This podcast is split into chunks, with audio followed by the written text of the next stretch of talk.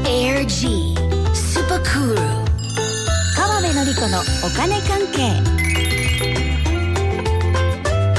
この時間はお金についていろいろな話題を教えていただきますファイナンシャルプランナーで社会保険労務士の川辺典子さん今日はリモート出演ですよろしくお願いしますはい、よろしくお願いします。はい、ということで、こんな感じの声なので、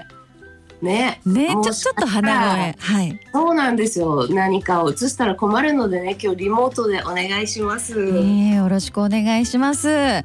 い、先週は全銀ネットのシステム障害について教えていただきましたそれからニュースでもあこれかと思いながら私も見てましたけれどうんも、うん今日はどんなお話ですか、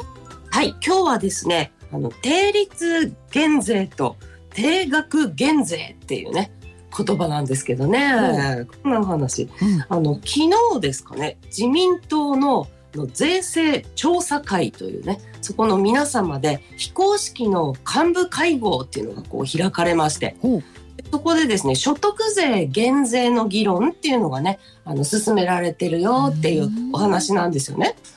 でそこで出てきた言葉であの、まあ、定額減税って言葉出てるんですけれども定率減税と定額減税っていうのがあるので、まあ、今日はねあのニュースというよりはこの言葉についてお話ししたいななんてね思ったりしています。はーいうんうん、であの年末がもう近づいてるじゃないですか。はいでねそうなるとこうあの年末にね次の年度のあの税金関係の法改正の内容っていうのがこう固まってくるわけですよね。うんうんうんでそのこう来年度の内容のことをこう税制改正大綱って言うんですけどね、ほううん、まあその話し合いですね。おー次の年度の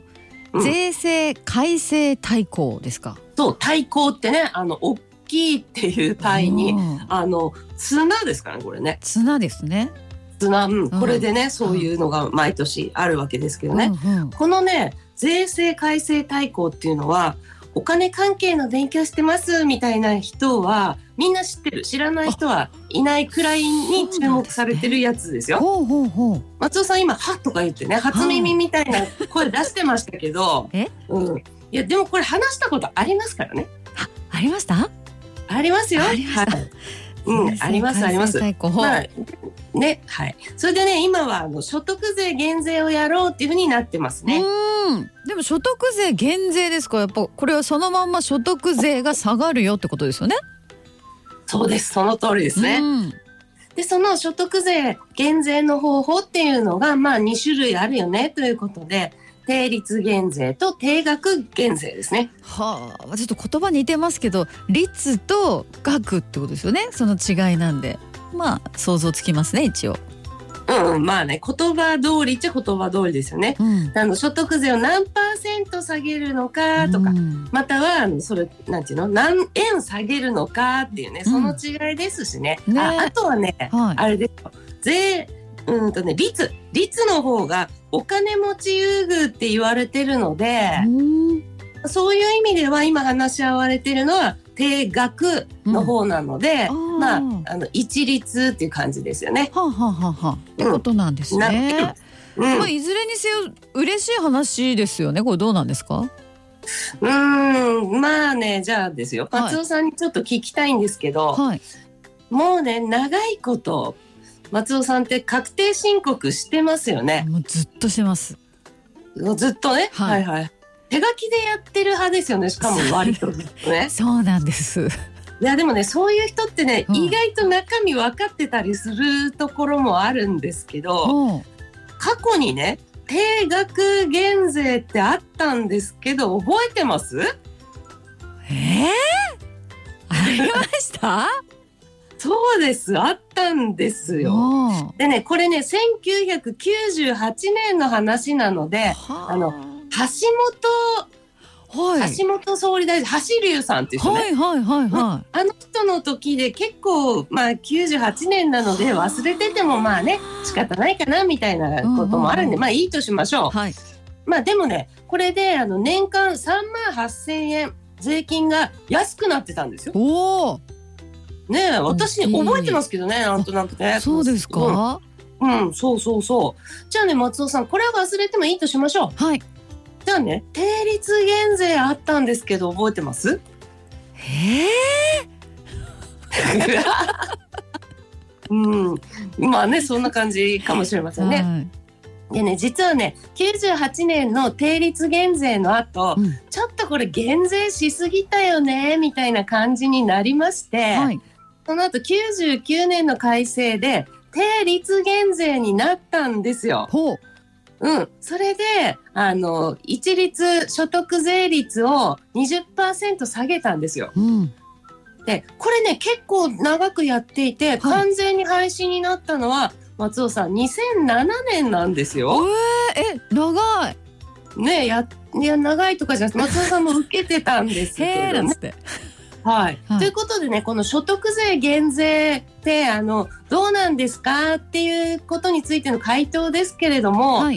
例えば定額減税があっても定率減税があってももうそれがねあの10年近く行われていたとしても確定申告を自分でやってる人でさえこんな感じなわけですよ。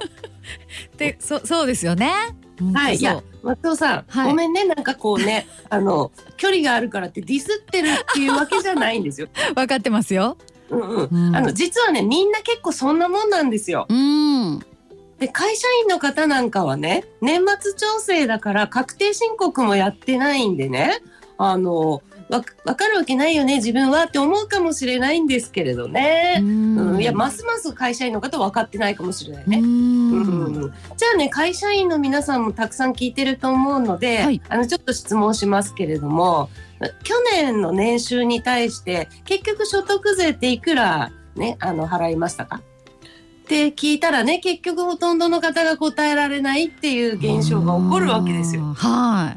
ーはね、というのはまあもうそれが悪いんじゃなくて、はいそれが普通っていうか、い。はあそううん、そんなもんなんですよね。うん。だからね、なんだろうな、私は所得税減税っていうのはすごい嬉しいことではあるかもしれないけど、でもそれによって、こうミラクルが起こるとも思わないし、で、いくら払ってるのか、いくらね、何パーセント引いてくれてるのかも分かってない人たちがですよ、ありがたみが分かるのかって思うんですよね。うん。そこはそうですね。本当に。ねえ。ということで今回はあの定額でねやることになりそうなんですけれどもそれって定額だから限りなくこう給付金に近い感覚になるじゃないですか、はい。もし金額を認識していたとしてもね